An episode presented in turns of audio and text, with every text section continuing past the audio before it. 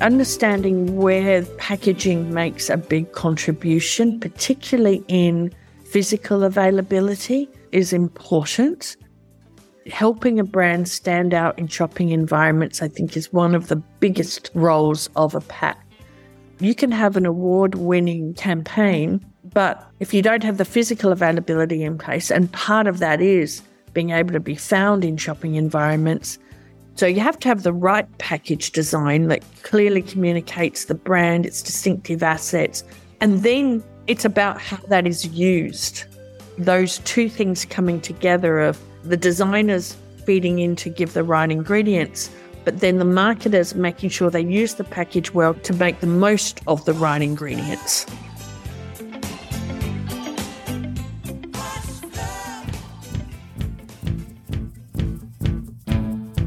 Packaging design should seduce, inform, and even save the planet. I'm Hernan Braberman, and this is Branderman, the podcast where I talk with experts to uncover what it actually takes to make a positive impact on consumers, the market, and society. Warning keep this podcast out of the reach of close minded marketers and designers.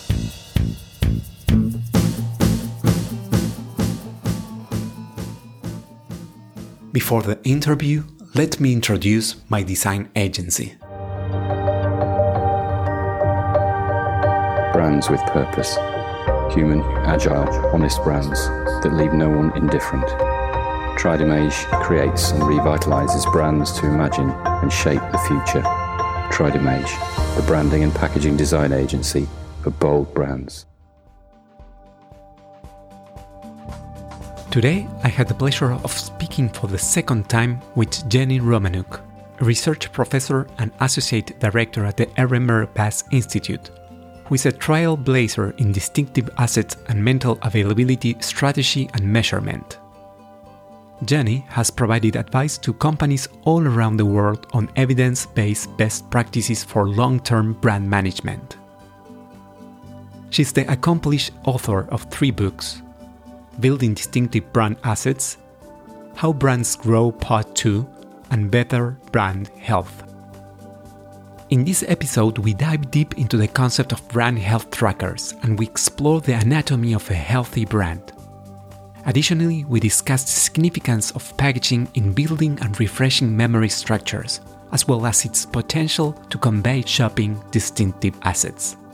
Today with me, Jenni Romaniuk.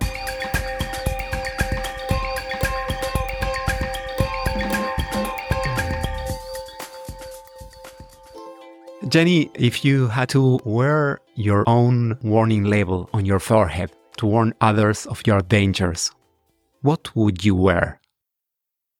I think I would probably wear Beware has strong but not fixed opinions.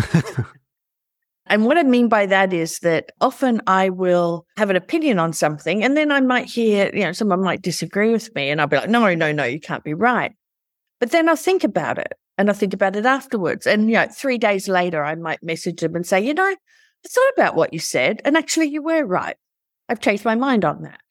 So my immediate reaction, like most people's, when you hear something that's contrary to what you believe, is to dismiss it. But I don't ignore it and I do mm. think about it. So I can change my opinion, but that doesn't negate it being strong.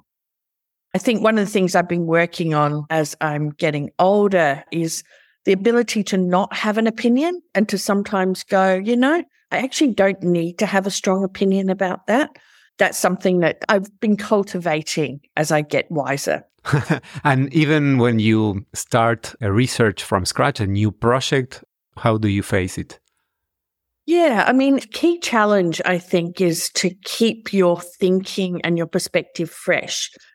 So each year I try to set myself a challenge with learning like a new type of data or a new approach or something that makes me get out of my comfort zone and try something new. Basically to get that beginner's mindset hmm. so that I'm always approaching things with something fresh to the table rather than getting ingrained in the same techniques and the same approaches. Sure. What are the best and the most difficult parts of being a research professor within the world's largest center for research into marketing? Ah, well, the best parts are, particularly being a part of a research institute, is I have lots of smart people around me who are also doing amazing work that inspire me and make me look at things in different ways because they will tackle their own problems in a way and I'll see parallels and think about things that I can do or collaborate with them biggest drawbacks always is when you have big organizations, you have bureaucracy. So administration is my downfall. yeah, so I'm constantly not filling out the right forms or not filling out the forms in the right way or not haven't reconciled my credit card or something like that where someone's messaging me that I'm in trouble about something. What is your favorite current professional habit? I think probably I love listening to podcasts, which is, you know, I'm talking to you now on one. But I do actually really learn a lot from podcasts because I find they're a way to sort of just hear perspectives. Because, you know, when you're listening to a podcast of two people talking, it's like you're listening to an interesting conversation on the table over from you. You're not required to participate. So you can drift in and out as you want rather than reading where you've got to focus a lot more, I find that podcasts are an interesting way to get different perspectives on things. Yeah. So let's start with an easy question, Jenni. Why do people need brands? Because they're very useful. So if you think of brands as just basically stored information about stuff in our memories, the reason we store information about stuff in our memories is so that we can draw and learn from the past to make the current and the future easier.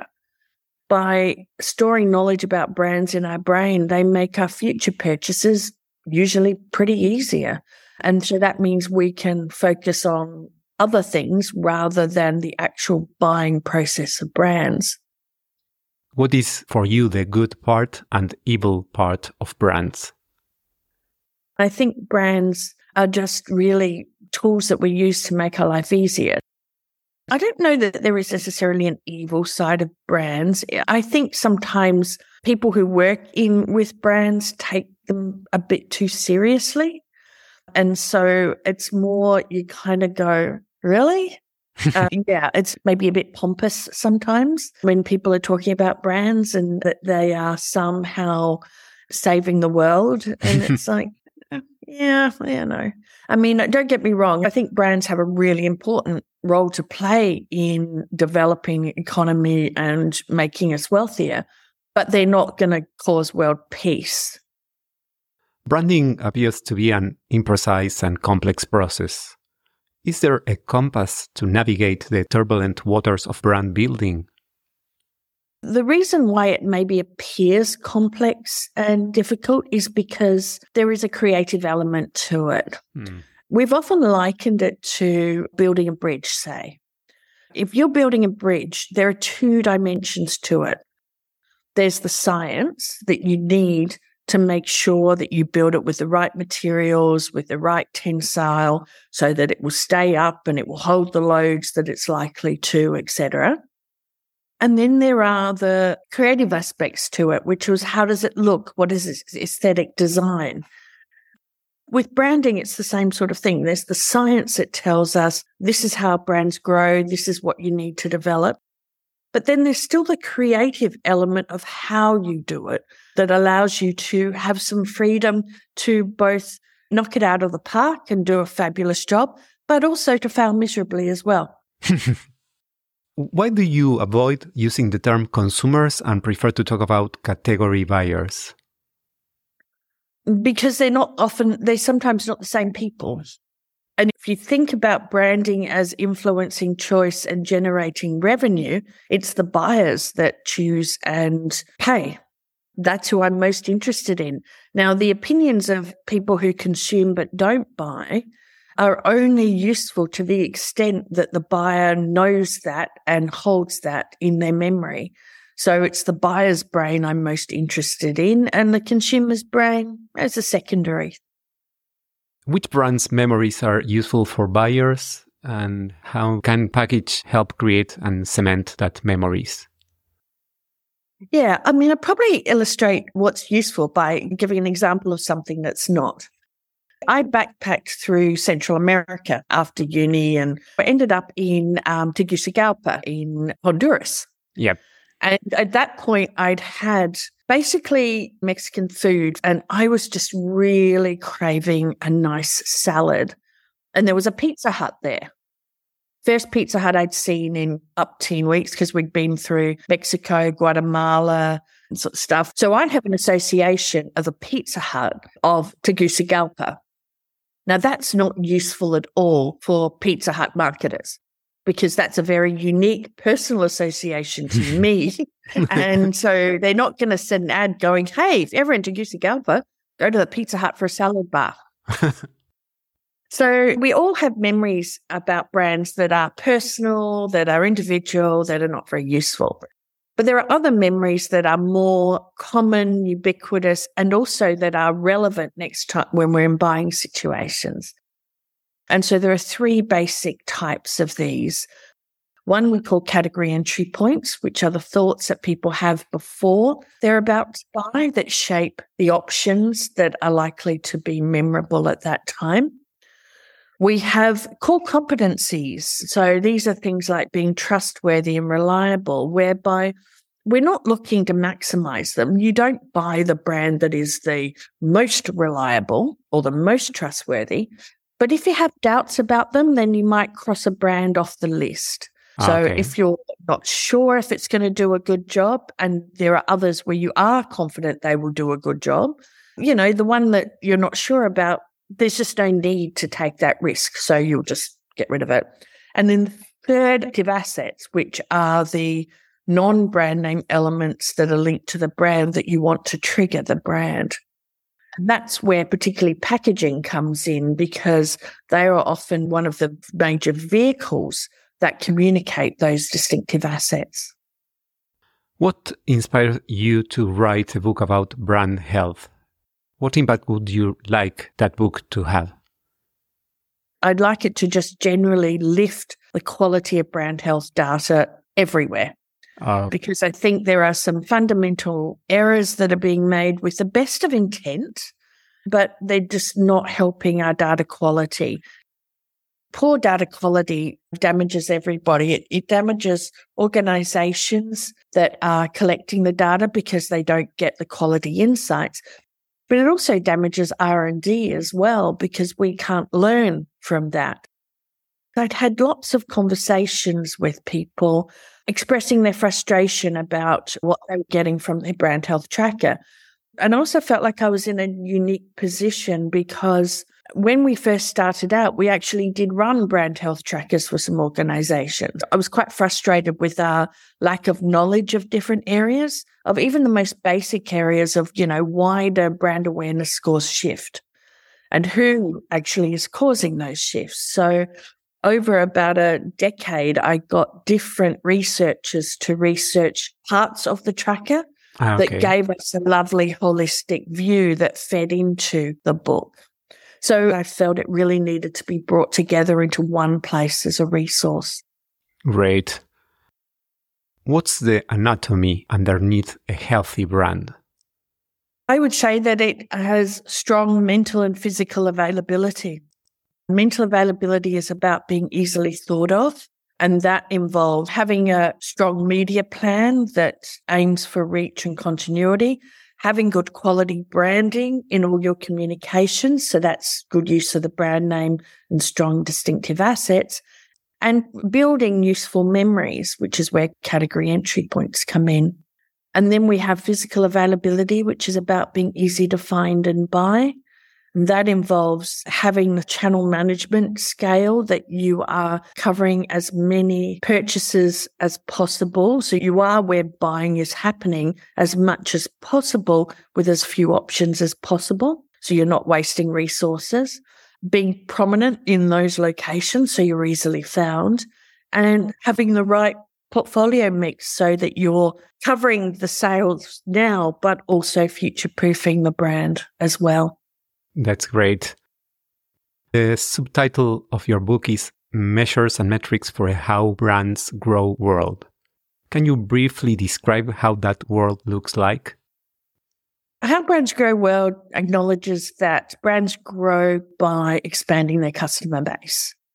And so once you understand that and take that on board, you realize, okay, so if I grow in the next year, there's a whole heap of people who didn't buy me this year that will buy me next year.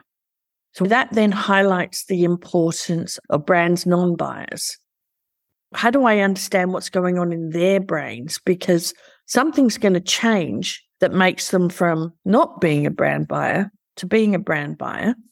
So how do I pick that up? And so that then changes the focus of who you're tracking and what sort of metrics you're looking for. How Brands Grow World also acknowledges that no matter what sort of brand you are, your biggest competitors will be the biggest brands in the category. And so often brands will pay more attention to lookalikes to them that offer similar ranges and things. And that can be a distraction because we know from something like the duplication of purchase law, if you grow, you will gain more customers from the bigger brands and fewer customers from the smaller brands as a normal course of it. So if you understand the laws of growth, it does actually reshape how you look at your marketing, but also how you look at your metrics to assess the performance of those marketing as well.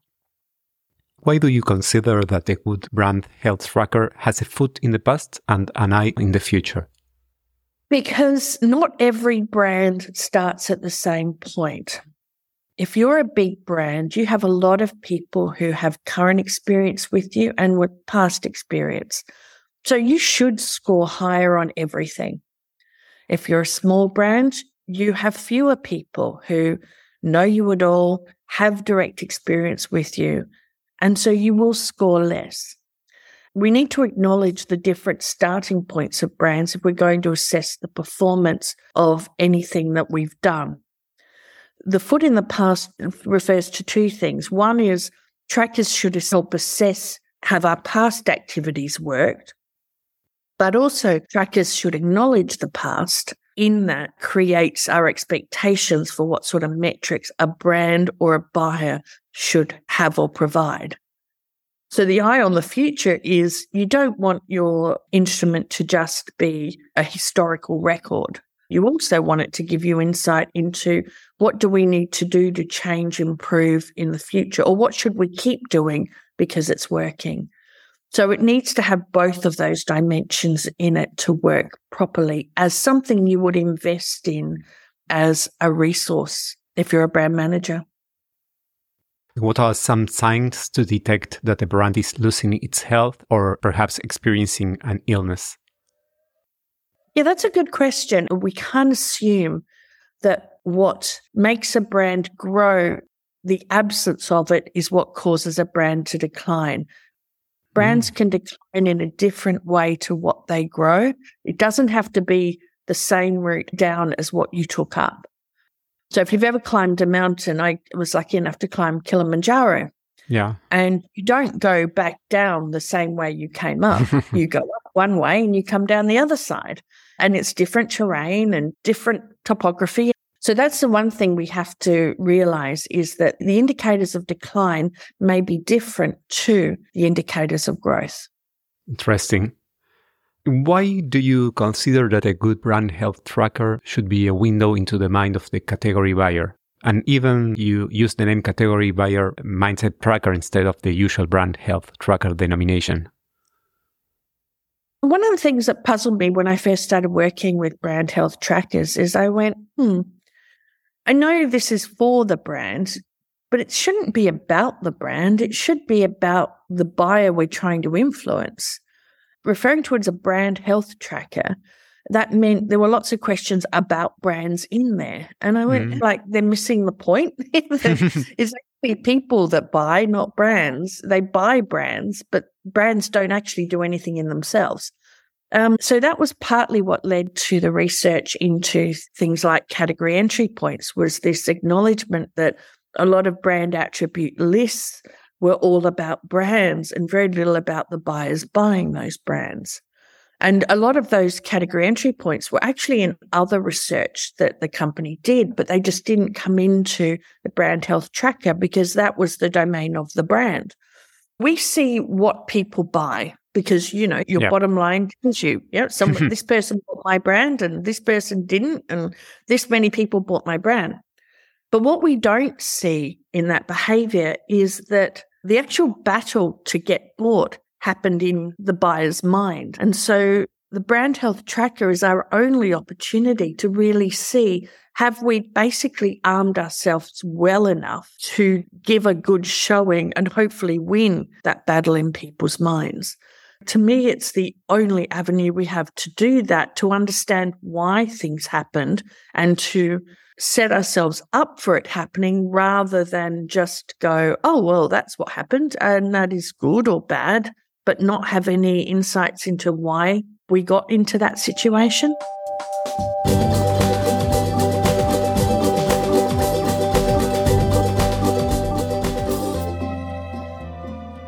Brand tracking enables business to understand how their brand building initiatives are performing. It's a measure of how healthy their brand is. Design for the category, analyze for the buyer, report for the brand. Can you tell us a bit about that mantra? This comes out of applying the laws of growth to brand health tracking. Uh, well, the laws of growth plus our understanding of how memory works. Design for the category just means that one of the things that holds trackers back is people unintentionally or sometimes intentionally skew or bias it to their own brand circumstance. Whereas you should be designing for the category. You should have a tracker that any brand manager in your category would look at and go, yeah, I'd use this. This is good. Mm. So if you're a small brand, you should have a tracker that a big brand would still use. If you're a big brand, you should have a tracker that a small brand would still use.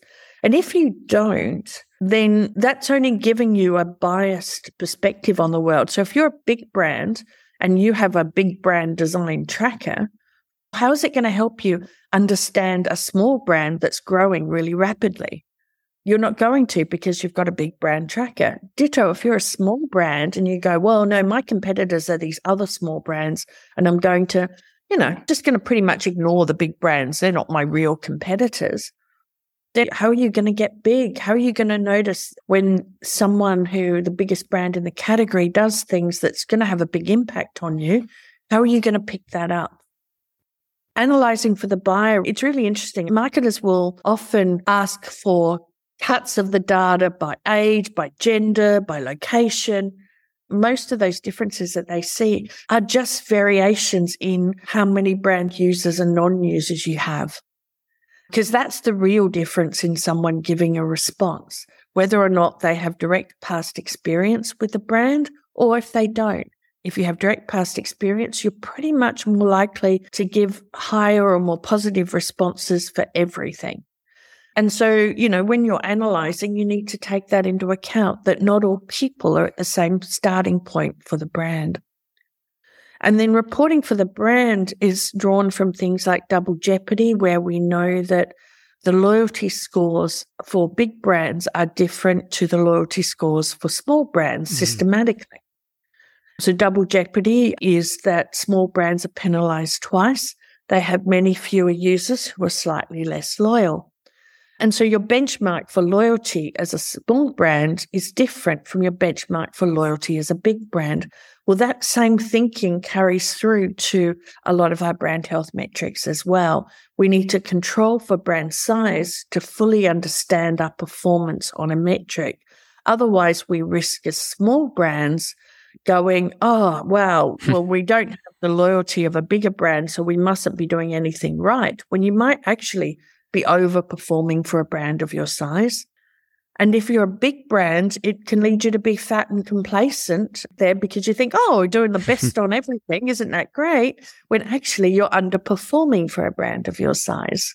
So when you bring all those three things together, that's what helps in terms of a mindset of designing the tracker and its analysis and reporting gets you more robust results. Do you think that package design can help to increase brand awareness?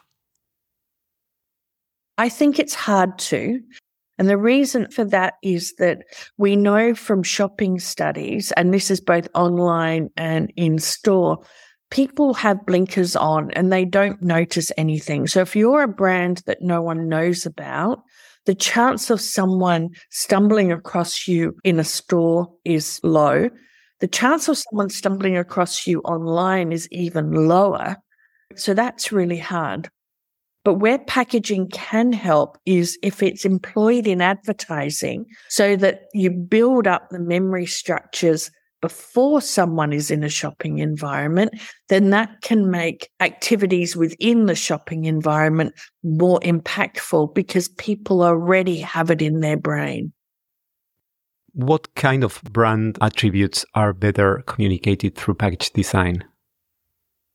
When I talk think about brand attributes, I think about what are the memories you want to build in someone's brain. Out of the ones I talked about, packaging are particularly good for conveying what I call shopping distinctive assets. And they are the things that buyers use to quickly find brands in shopping environments. That's where I think packaging is at its best is when it can really simply and clearly convey those distinctive assets. Now, can a packaging do more than that and convey other associations? I don't know. The danger if you try to get something to do too much when it comes to building memories, it does nothing. It just becomes too complicated. Packaging is best used to refresh memory structures rather than build them. The work to build them is done in a less cluttered environment and that can be during advertising, social media, whatever. So that then when someone's in a shopping environment, it's about accessing and refreshing those memories rather than trying to build and use at the same time. But what about, for example, if you want to influence the taste great attribute and you design an eye catching photograph that triggers appetite appeal? that wouldn't be a, a good use of package in terms of affecting that brand attribute. Uh, something like tastes great. It depends on the degree to which that's actually a category entry point versus a hygiene factor, a core competency. So if it's a core competency, I wouldn't spend my energy communicating it because there's always a bit of a risk that, you know, if a brand has to say, we are the brand that tastes great, It'd be like, well, yeah, I assumed you would. What, you not? There's a doubt. Someone doubted that you would taste great. So you have to tell me you taste great. So there's always a risk with core competencies that the more you say it, the more you actually create doubt about it. Now, there are some categories where taste is a, is an element of it.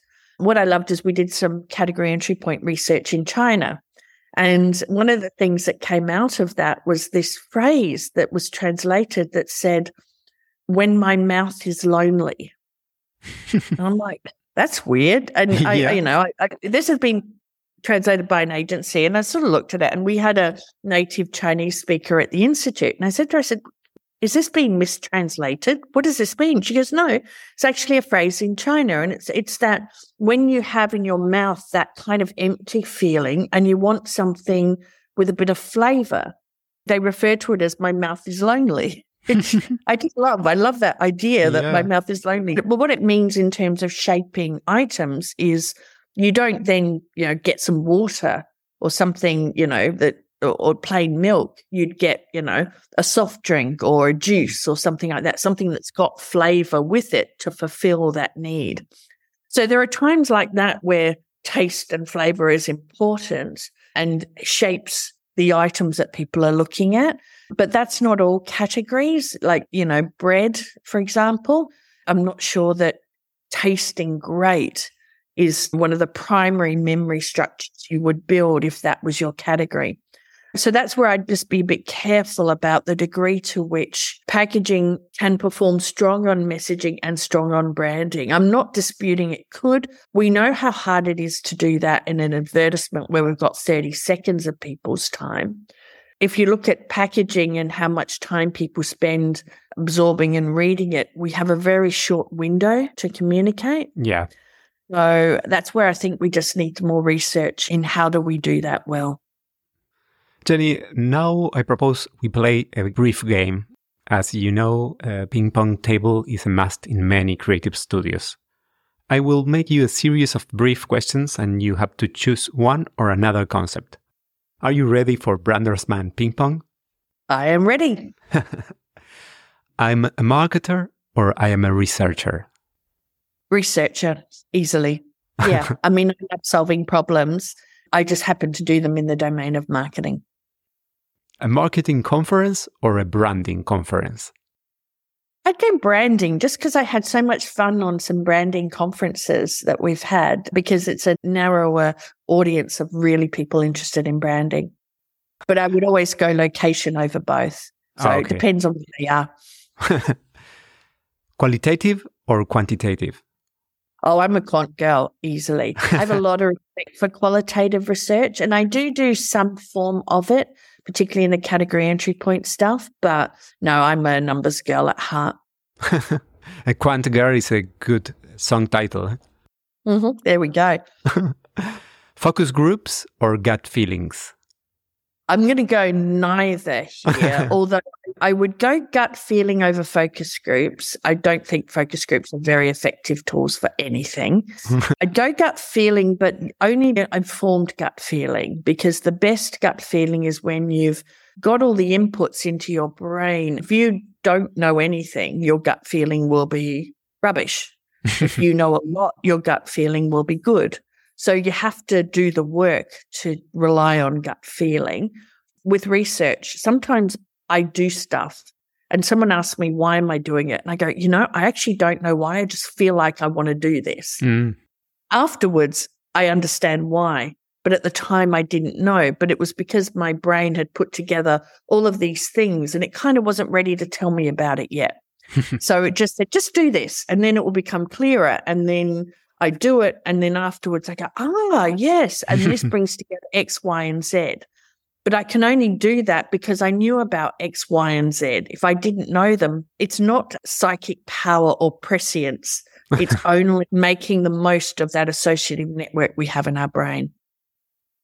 Conceptualization or execution? I would go conceptualization. I would always think before I do. yeah packaged good research or durable good research? I don't think that they're different.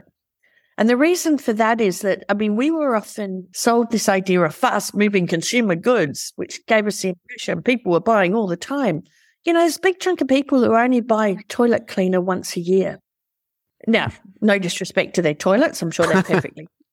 but, you know, there are people who buy a new phone every year. So the actual parallels between them are not that different. There's an overlap. It's just really about time. So I actually don't think they're very different. Research for a big established brand or for a niche emerging brand? Well, take a niche out of the equation because niche brands are not good because that means that they've got a deficit in penetration. Mm. Unless you can that, they're probably not going to grow. But if it was a small brand versus a big brand, I don't know. I mean, I'm an Aussie and we're culturally ingrained to go for the underdog because we're a small country. So I probably would just by virtue go with a small brand. And I have done that where I've just worked with small brands just because I've liked that ability to do so, even though hello to all of my big brand corporate sponsors that we have at the Institute. I do love you a lot and very much enjoy working with you. And my heart is always, whenever I see a small brand growing, I just, yeah, I think it's, it's, it's, it's a treat. So, uh, yeah. Leading researchers or continuing to research all your life? I hopefully don't have to choose in that I work with junior researchers who are starting out and love working with them because they bring a fresh perspective. But I'm going to continue researching all my life because that's my passion. Only way I can fuel it in others is by keeping that fire alive in me. So I don't ever want to give up being a researcher myself. Remote work or face to face work? It depends. Face to face when you're working with people because it's much easier when you're in a room with somebody. But sometimes you need quiet time to work yourself. I'm fortunate enough. I have a beautiful space I can work in at home. And so I do really good work here. But, you know, after talking to you, I'm going to go into the office, going to go to a series of meetings, and I'm really happy to talk to people there. Now, I could have technically probably done those meetings by Zoom as well, but it's nice to be in a room with people. It's nice to talk to people. I think, if nothing else, the pandemic reminded us of that. Yeah. So, I, yeah, I'm a hybrid girl. and finally, great market researchers are born or great market researchers are made? Great market researchers are made. There's two types of aspects of great research. One is the curiosity, and the second is the execution. Curiosity is something that I think has to come internally and you have to cultivate it yourself. And I just notice some people are just naturally curious. They want to know this, they want to know that. They bring ideas. If you're a curious person, you realize that out of 100 ideas you have, 98 of them will be absolute rubbish. but two will be interesting. And of those, one of them might even be great. Some people have, and some people have to work hard to cultivate it. But having the curiosity is not great if you don't execute it well. Having the question is only one part. Having the capacity to answer it is the other part. And that's where the execution comes in. The curiosity is often born, but can be developed. But the execution is what's made because you have to learn that. You have to learn how do you do that? How do you look at data that way? What are the statistical tests I need? What are the drawbacks of everything that I'm doing so that I can make it stronger in the future? How do I get to be critical of my work, but not self defeating in the same process? Yeah. So all of those things are developed and so are made. what would designers learn from reading your Better Brand Health book? First of all, how the brand fits into the whole ecosystem of measures and metrics. And I think from a designer perspective, because you're feeding into that, in that whether the brands you work on succeed or fail is partly design, but also the execution. Understanding how your role in that, I think, is really important and understanding the bigger picture. Mm. If designers want to interact well with marketers, I think the onus is on both sides to learn each other's language and understanding how marketers are judged and how brands are judged is part of learning that lexicon of effectiveness in marketing that allow them to have better conversations with marketers about how to build brands. Right. How can marketers use a health brand tracker to prescribe actions to improve a brand's package design? Understanding where packaging makes a big contribution, particularly in physical availability, is important. Helping a brand stand out in shopping environments, I think, is one of the biggest roles of a pack. It comes out in physical availability more, but it influences whether or not things like mental availability can do their best work. You can have an award winning campaign, but if you don't have the physical availability in place, and part of that is being able to be found in shopping environments, it's not going to translate into sales and so won't be judged as well as what it could be. Hmm. So to me, packaging is a really important part of physical availability. And the way that it's utilized in advertising helps it do that role well but it has to have the raw ingredients of right design first. So you have to have the right package design that clearly communicates the brand, its distinctive assets, as well as the other essential information, as well as protect the product, which is often the role of packaging. And then it's about how that is used.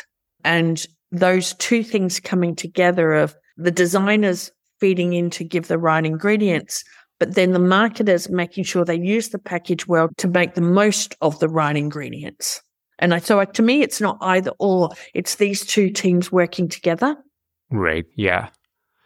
We are facing a technological revolution in package research. Do you think the use of artificial intelligence will ever replace category buyers questionnaires? We looked at this for the book, and the answer is no, not really mainly because artificial intelligence can only have a record at this stage of what we do online. And what we do online is only a small fraction of our lives. But there are so many buying decisions where I don't Google, I don't share with my friends, I don't actually explicitly put anything online that would tell you this. And so artificial intelligence is only as good as the input information. So because we're not inputting our brain to the web yet, no, I think we've got a long time. We're going to still have to be asking people questions to work out what's in their memories. Jenni, if you could just take a pill and learn any subject, anything, what would it be? History. no doubt. Yeah, because I just think it's fascinating. So many things have happened in this world. One of the advantages of being in marketing for a while is you do start to see things repeating themselves, new names being given to old concepts. And it allows you to kind of go, oh, here we go again. The more we know history, the less we are doomed to repeat it. What is the most important thing on your to do list for your professional life? What is your next adventure? We're doing our first ever mental and physical availability summits with our institute sponsors. It's an in house event where we're showcasing a day of research that we're doing in the areas of mental and physical availability. It's a big adventure we're about to go on over the next couple of months. And then, you know, for me, there's a, a couple of areas that I'm still sort of feeling my way out. But yeah, I expect I will write another book. I'm just honing in on now what it is. So I'm not going to share what it is yet because I haven't fully decided. So yeah, I expect more books will be on the horizon as long as people keep buying them and people keep reading them. Jenni, thanks for this insightful talk and for your attributes, your attitude, and mental availability during this episode. Muchas gracias. it was a pleasure. Thank you. I hope you have enjoyed this conversation as much as I did. You can check the episode notes for all the relevant links. I also invite you to follow me on Instagram and on my website, branderman.design. Follow the podcast in your favorite app so you don't miss the next episode of Branderman, the podcast where we try to uncover how to make a positive impact on consumers, the market, and society through package design.